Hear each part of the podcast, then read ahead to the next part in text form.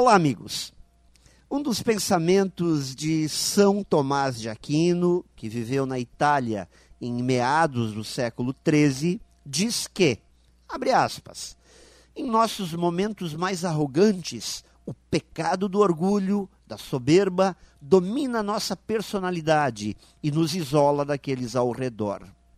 Perdemos o interesse pelos outros quando tudo o que procuramos fazer é afirmar o quanto as coisas que fazemos são as melhores.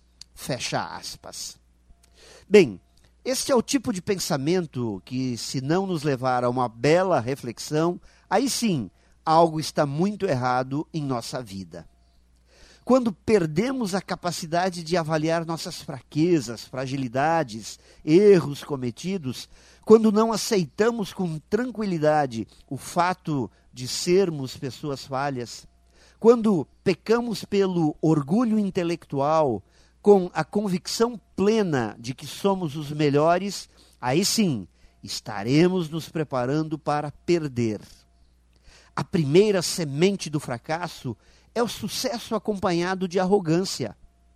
Ser leve para acertar, para ganhar, para progredir, sem deixar que tudo isso suba a cabeça, nos exige um forte exercício de humildade, de pés no chão.